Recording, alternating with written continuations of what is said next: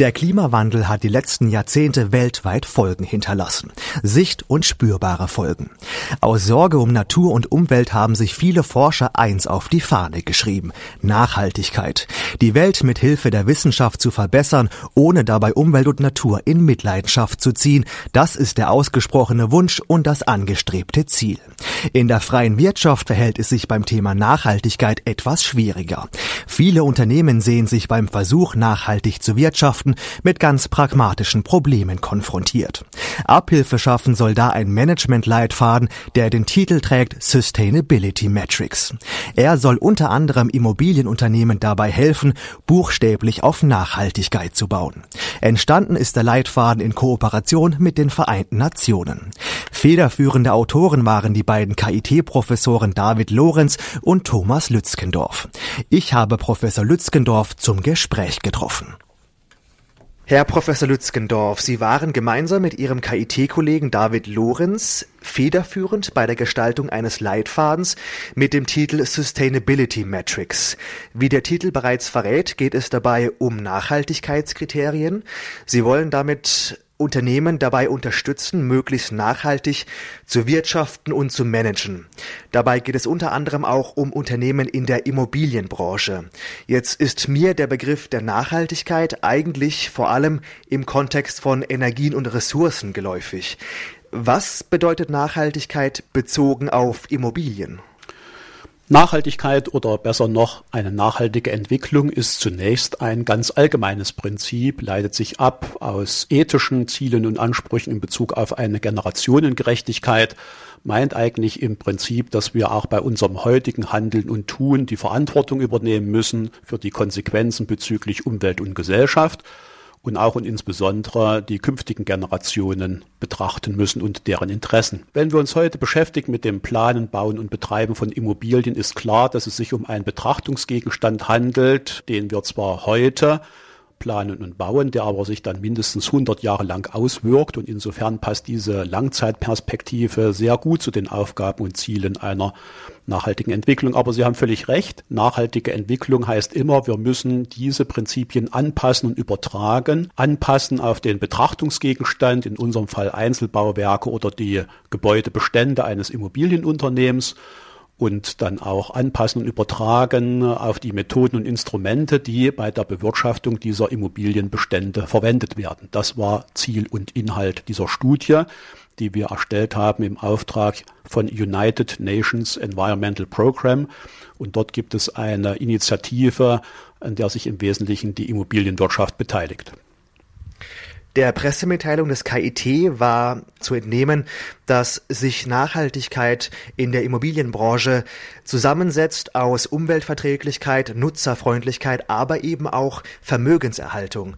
Ich kann mir vorstellen, dass sich Immobilienvertreter vor allem für die Vermögenserhaltung interessieren. Ist das auch ein Punkt, an dem man die Branche für sich gewinnen, begeistern kann für Nachhaltigkeit, indem man aufzeigt, dass nachhaltiges Wirtschaften eben auch den Wert einer Immobilie Immobilie erhöht? Genau das war diesmal der Zugang für diese Studie. Ausgehend von der Idee, dass in der Vergangenheit Nachhaltigkeit, wenn überhaupt, in der Immobilienwirtschaft als ein zusätzlicher Aspekt mit relativer Selbstständigkeit betrachtet wurde. Es geht aber darum, mehr und mehr ihn in die wesentlichen Entscheidungsabläufe zu integrieren, mehr oder weniger also zum Managementprinzip als solches zu machen. Insofern geht es darum, die Akteure zu interessieren und zu motivieren. Und das gelingt am besten, wenn es möglich ist, einen Zusammenhang herzustellen zu ihren eigentlichen Zielen. Risiken zu minimieren, den Wert zu erhalten oder zu steigern und entsprechend der Marktbedürfnisse ihrer Immobilienbestände weiterzuentwickeln. Das alles lässt sich sehr gut kombinieren mit den Prinzipien einer nachhaltigen Entwicklung, die ausgehend von Schutzgütern und Schutzzielen, die Erhaltung der natürlichen Lebensgrundlagen, eine soziale Qualität, aber eben auch den Erhalt materieller Werte zum Ziel hat. Und wenn man das also zum Ausgangspunkt nimmt, dann kann man in dieser Studie zeigen, wie es gelingen kann, die ökonomische Qualität von Immobilien zu bewahren oder zu verbessern, indem man ihre Nutzungsfähigkeit, ihre Langlebigkeit oder auch ihre Umweltqualität verbessert. Wenn es darum geht, den Marktwert einer Immobilie zu bestimmen, spielt vor allem der Standort eine zentrale Rolle. Welchen Einfluss hat der Standort auf den Nachhaltigkeitswert einer Immobilie und welche Rolle spielt er damit auch in Ihrem Leitfaden? In der Vergangenheit ging man immer davon aus, dass äh, die Standortqualität ganz maßgeblich den Wert von Immobilien beeinflusst und das ist auch weiterhin richtig so. Wir gehen aber davon aus, dass darüber hinaus wesentliche Merkmale und Eigenschaften des Objektes selber ganz maßgeblich den Wert beeinflussen. Das bedeutet also die Funktionalität des Grundrisses, die Instandhaltungsfreundlichkeit, die Langlebigkeit, die Erfüllung von Nutzeranforderungen. Die Argumentationskette ist vielleicht wie folgt aufzubauen. Wir möchten den Wert erhalten, deswegen muss die Immobilie Einnahmen generieren. Sie kann dies tun, wenn sie insbesondere Nutzeranforderungen erfüllt. Das bedeutet, sie muss auf der einen Seite am richtigen Standort sein, ja, aber sie muss eben auch genau die Anforderungen der Nutzer erfüllen heute und künftig die als Voraussetzung dafür gelten, dass die Nutzer ihre Prozesse, ihre Ziele mit und in dieser Immobilie erreichen können.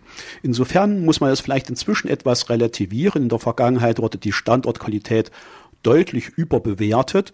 Nun geht es darum, die Objektqualität, also auch das, was man beim Plan und Bauen tatsächlich beeinflussen kann, als gleichberechtigte Merkmalsgruppe nachzuziehen. Nun wollen Sie mit diesem Leitfaden ja nicht nur hier in Deutschland, sondern wenn möglich weltweit für nachhaltige Immobilienwirtschaft sorgen. Wie soll, wie kann das gelingen, wenn sich doch die Standortbedingungen von Stadt zu Stadt, von Land zu Land teilweise drastisch unterscheiden? Auf der einen Seite ist diese Studie von Anfang an für den internationalen Immobilienmarkt geschrieben, in Kooperation mit Partnern, UNEP FI oder auch dem Weltverband der Wertermittler, Royal Institution of Chartered Surveyors. Auf der anderen Seite geht es nicht darum, detaillierte Vorgaben zu machen, sondern einen Rahmen zu bieten, eine Liste von Merkmalen zu etablieren, die dann angewendet werden können für die konkrete Bewertung einzelner Standorte und einzelner Objekte. Es geht heute zunächst darum, sich überhaupt auf solche Merkmale zu verständigen, Umwelt- und Gesundheitsaspekte gleichberechtigt in diese Merkmalslisten aufzuführen. Und, und auch das ist im Kern sozusagen des Berichtes ein ganz wesentliches Ergebnis, man muss zunächst die Informationsflüsse organisieren, damit zum Zeitpunkt der Entscheidungsfindung überhaupt all diese Informationen zum Standort und zum Gebäude dem jeweiligen Entscheider vorliegen. Das ist ein relativ komplexer Prozess darüber Informationen zu haben, wie es zum Beispiel über die Umwelt- und Gesundheitsverträglichkeit der eingesetzten Bauprodukte bestellt ist, wie die energetische Qualität des Gebäudes ist, aber auch wie die Wartungs-, Instandhaltungs- und Rückbaufreundlichkeit des Gebäudes beeinflusst werden konnte. Insofern sehen Sie, dass über den Lebenszyklus einer Immobilie hinweg Informationen ausgetauscht werden müssen zwischen ganz unterschiedlichen Akteuren und diese Informationen müssen auch übersetzt und angepasst werden, damit das, was der Planer sagt, der Immobilienwirtschaftler versteht und am Ende die Leitung eines Immobilienunternehmens in eigene Entscheidungen einfließen lassen kann. Das war Gegenstand dieser Studie, genau diesen Prozess des Erfassens, Transformierens und Berücksichtigens von Informationen in Entscheidungsprozessen zu beschreiben. Mir erscheint ein solcher Leitfaden, wie Sie ihn mitverfasst haben, vor allem dann sinnvoll und umsetzbar, wenn Immobilien neu geschaffen werden. Bereits vorhandene Gebäude können ja nur bedingt so umgebaut, umgestaltet werden, dass sich ihre Nachhaltigkeit dadurch erhöht. Inwiefern unterscheiden Sie in diesem Leitfaden zwischen Altbauten und Neubauten? Bei Neubauten haben wir den Vorteil, dass die erwähnten Informationsflüsse von Anfang an gut organisiert werden können. Wir können also aus der Planung heraus Informationen weitergeben über Instrumente wie Hausakte, Gebäudepass an die Portfolio Manager, also diejenigen, die sich mit dem Gebäudebestand auseinandersetzen. Selbstverständlich ist aber für die Immobilienwirtschaft der Gebäudebestand ihr eigentlicher Betrachtungsgegenstand, ihr eigentliches Handlungsobjekt, nicht nur die einzelne Immobilie.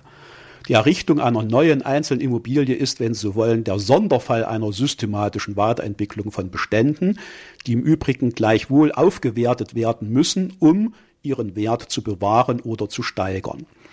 Das setzt dann aber voraus, dass im Bereich der Bauwerksdiagnose oder des Facility Managements Informationen systematisch erhoben und einbezogen werden. Und hier sind insbesondere die Veränderungen notwendig, die in der Studie dargestellt wurden.